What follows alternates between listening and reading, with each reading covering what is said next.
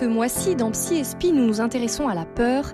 La semaine dernière, nous avons vu combien ce sentiment faisait partie intégrante de nos vies, quel que soit notre âge ou notre condition. Une émission que vous pouvez retrouver en podcast sur notre site rcf.fr. Aujourd'hui, avec le père Jean-François Noël, prêtre et psychanalyste, nous nous intéressons au phénomène des peurs collectives. Restez bien à l'écoute, on en parle tout de suite sur Dialogue RCF. Psy Espi avec le père Jean-François Noël, Dialogue RCF. Bonjour Père Jean-François. Bonjour Sophie. On poursuit aujourd'hui donc notre réflexion sur la peur avec un sujet bien d'actualité, la peur collective. Cette période de crise sanitaire est génératrice de peur. On scrute avec angoisse le nombre de nouvelles contaminations au Covid tous les jours. Alors spécialement nous les journalistes, hein, excusez-nous. On n'a on toujours pas trouvé de vaccin ni de traitement efficace. On a également l'impression que la peur se communique et elle devient même presque plus contagieuse que le virus lui-même. Qu'est-ce que vous en pensez? Tout à fait. Comme euh, je, je l'énonçais déjà un peu précédemment dans l'émission, c'est que euh, la peur est très, comment dire, elle est très, euh, elle est très dévoreuse, c'est-à-dire elle est très contagieuse et dévoreuse, c'est-à-dire il y a une sorte de de, de, de, jouissance cachée comme ça qui cherche à alimenter la peur. Et donc on voit bien que sans vouloir s'alarmer malgré soi, on écoute le nombre de contaminés ou de non contaminés, etc. En disant voilà, etc. Les masques. Et c'est facile, hein, de, on a bien vu dans les dans l'histoire de l'humanité combien ces peurs collectives ont amené euh, la population à devenir carrément folle. Euh, c'est la folie ouverte quoi. Quand on est, quand on se laisse, euh, on voit bien que la peur c'est un moment où on est très poreux comme ça. la vulnérabilité, hein, c'est ça la peur. On se on se donne des airs, on essaye de tenir un peu la la hauteur avec soi-même et puis tout d'un coup on est, on se sent attaqué, vulnérable, comme si notre propre peau ou notre moi peau, comme le disent les psys, est, est plus poreux aux opinions des autres, aux attaques des autres. Il y a des matins comme ça où vous sentez que vous êtes hyper, hyper sensible à la moindre remarque de votre mari, de vos enfants et, ou de mes frères et que on, on est capable, on a l'impression qu'on va en mourir alors que la remarque est peut-être bénigne ou accidentelle. Donc la peur est liée à cette vulnérabilité et cette porosité. C'est une blessure narcissique aussi, non? C'est une blessure narcissique parce qu'on on a l'impression que quelque chose nous échappe. Et alors elle cherche bizarrement, un peu, euh, euh, comment dire, morbidement à, se à la fois on voudrait s'en séparer et en même temps on est comme attiré, vous voyez, comme les gens qui regardent des horreurs. Et... Parce qu'en en fait, on arrive, on est toujours attiré par ce qui nous fait peur parce qu'on tente de s'en séparer, de devenir vainqueur et de, de, ne plus avoir peur de. Et parfois on n'y arrive pas et on se laisse un peu contaminer. Il n'y a pas pire hein, que l'opinion collective pour euh, qui est une opinion très très déshumanisée en fait, hein, euh, très facile, euh, presque paranoïaque, euh, et de se laisser imprégner par les peurs collectives. Alors c'est vrai qu'on est passé par un moment euh, où cette vulnérabilité nous est apparue, sur nous pour nous Européens. Je vois en Afrique et en Haïti euh, le discours qu'ont les Haïtiens par rapport au virus, euh, il est beaucoup plus relatif que chez nous. Je veux dire, ils ont tellement de problèmes que j'allais dire, c'est un des problèmes parmi d'autres entre les cyclones, les épidémies et, et le chômage et la pauvreté. J'allais dire, ils sont beaucoup moins inquiets que nous par rapport à ça, qui n'avons été bercés dans des écrins de sécurité, de fausse sécurité. Bah alors ça veut dire que du coup il faut euh, avoir euh, plein plein d'épreuves pour être armé contre la peur? Non, mais disons que euh, c'est vrai que dans notre enfance, normalement, nous avons été exposés. Si nous avons été trop protégés, justement, nous avons été fragilisés. C'est ça l'erreur. C'est qu'il faut à la fois s'exposer et pas trop, et s'exposer avec des, avec euh, un discours autour, avec euh, l'assurance que nos parents, nos familles assuraient une bienveillance protectrice. mais c'est vrai qu'un enfant qui n'a jamais été exposé à la violence, à l'attaque, bah, définit par avoir peur, je sais pas quoi dans la cour d'école de la rencontre avec les autres et que cette peur fait partie de la rencontre avec les autres. Alors comment on, gère une peur collective? Je pense notamment euh, actuellement à la peur de l'avenir face à cette crise économique euh, euh, qui a lieu, qui s'annonce aussi. Bah, cette il faut faire droit. Aussi. Oui, il faut faire droit à sa propre conscience en fait d'abord. Hein.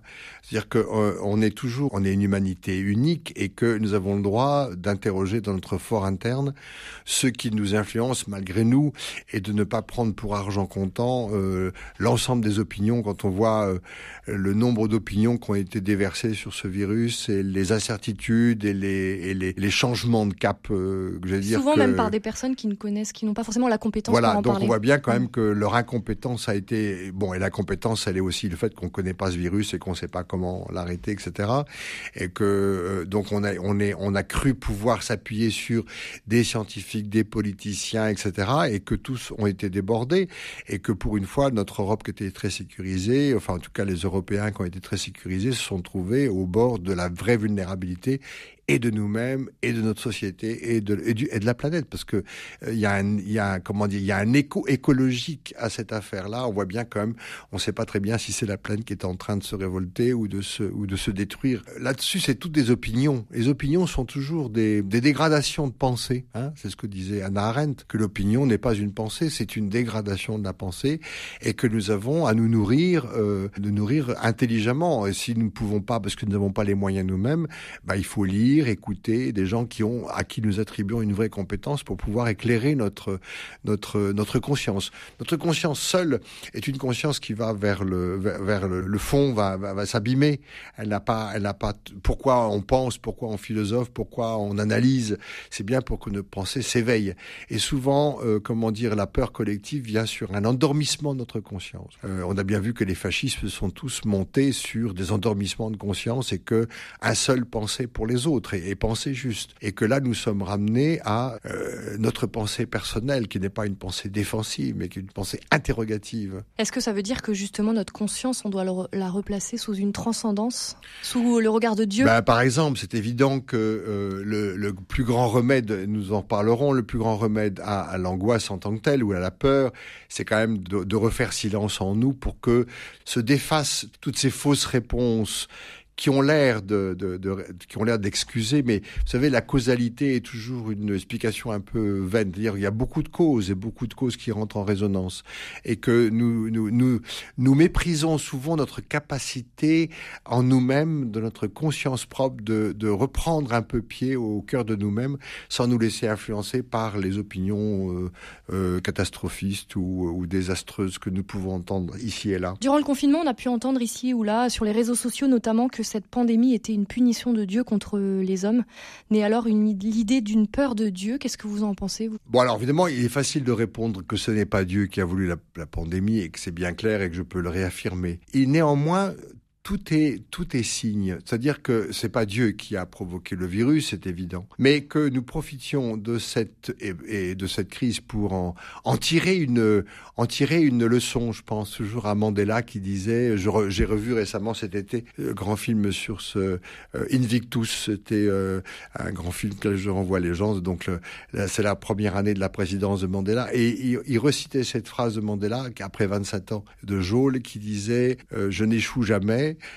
quand je gagne, je gagne, et quand j'échoue, j'apprends. Donc il avait vraiment, euh, c'est une notion très chrétienne. Hein, je ne sais pas d'où euh, Mandela a tiré cette belle leçon, mais il n'y a pas d'échec, il n'y a que des apprentissages. C'est ça le, c'est ça le ressort profond de notre traversée de peur. C'est que qu'est-ce que j'ai à apprendre pour moi-même et pour les autres et pour la tribu ou le groupe à laquelle j'appartiens de ce que je vis? C'est là que Dieu est présent, comme quelqu'un qui va donner de l'éloquence, un signe euh, un discours à l'intérieur.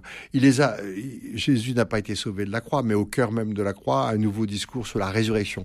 La résurrection n'est pas l'annulation de la mort, c'est qu'au cœur même de la mort qui voudrait tout taire, il y a un discours et un verbe qui va parler pour tous les hommes. Et le verbe dont on voilà, c'est le verbe, c'est le mot échangé, c'est le mot, c'est le mot intérieur euh, qui permet de, qui a une force extraordinaire contre la peur, qui voudrait nous faire taire, nous sidérer, nous faire euh, baisser, euh, qui nous fait nous, nous, nous empêcher de penser, nous empêcher de voir et de et de et d'écouter. Vous voyez bien que la définition du royaume dans l'Évangile, c'est les aveugles voient et les sourds entendent. Ça veut dire que nos sens comme la vue et la parole, sont liés à, au fait de l'angoisse. C'est-à-dire que ça nous, ça nous tue et ça nous tait.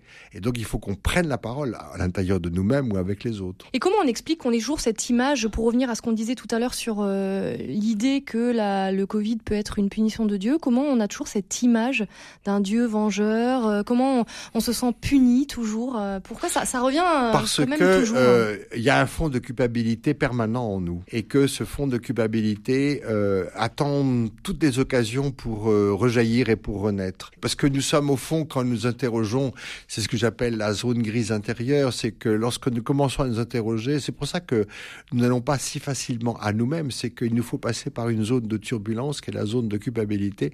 Au fond, nous sommes toujours un peu coupables, nous ne savons pas toujours très bien de quoi, et que cette culpabilité cherche comme un, comme un carnivore à, se nourrir, et que à ce moment-là, euh, c'est plus facile de dire que c'est la faute de Dieu. C'était évidemment beaucoup plus simple et comme ça, au moins c'est clair.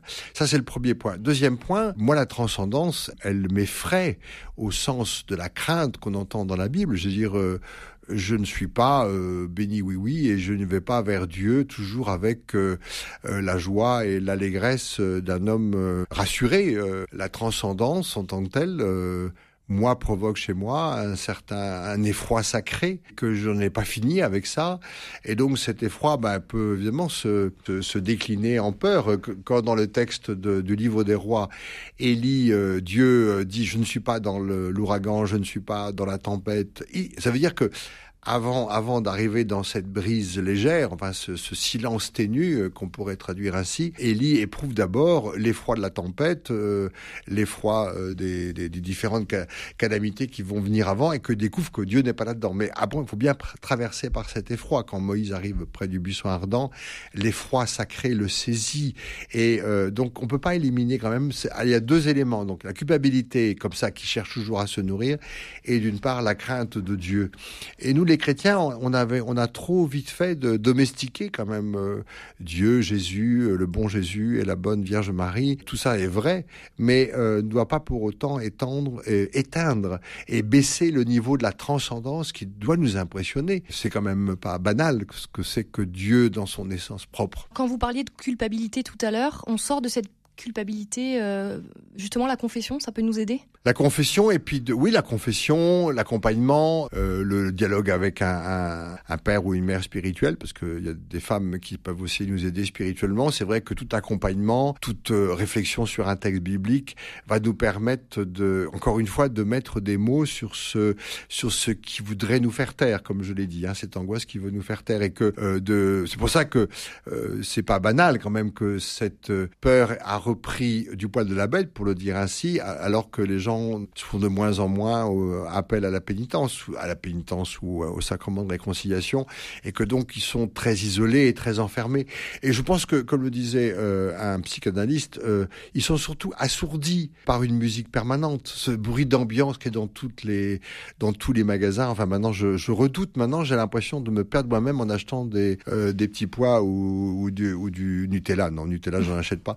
Je euh, mais du chocolat. Vous devriez. Euh, oui, je devrais, ça me ferait du bien. Mais euh, j'arrive plus à penser moi-même dans ces dans ces moments où on croit nous distraire et en fait on nous abrutit quand même parce que c'est quand même bien le but de ces musiques de prise unique qui nous font qu'on va prendre la boîte qui est à portée de main et non pas celle qui est un peu plus bas et qui est moins chère. C'est un conseil d'acheteur que je vous donne. Mais évidemment, c'est conçu pour ça. Mais l'abrutissement alors après on dit je suis angoissé, mais attendez, essayez déjà d'enlever de votre vie ce qui vous abrutit, euh, ce qui vous empêche d'être, ce qui et puis retrouver euh, le goût de la joie. Du, Qu'est-ce qui vous donne la joie? Parce que souvent cette angoisse ou cette peur viennent sur un manque de joie et un manque de et la joie c'est dilatation, hein. c'est l'inverse de angst, angoisse, resserrement. L'angoisse était vue comme un resserrement alors que la joie est dilatation. Et souvent bah de de parler avec des amis, de d'échanger ou de ou de lire ou d'écouter permet cette, de, de reprendre le chemin d'un apaisement et d'une vraie dilatation.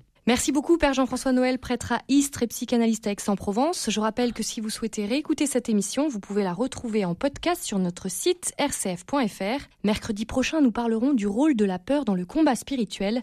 D'ici là, bonne semaine à l'écoute de RCF et surtout, portez-vous bien. Psy Espi avec le Père Jean-François Noël.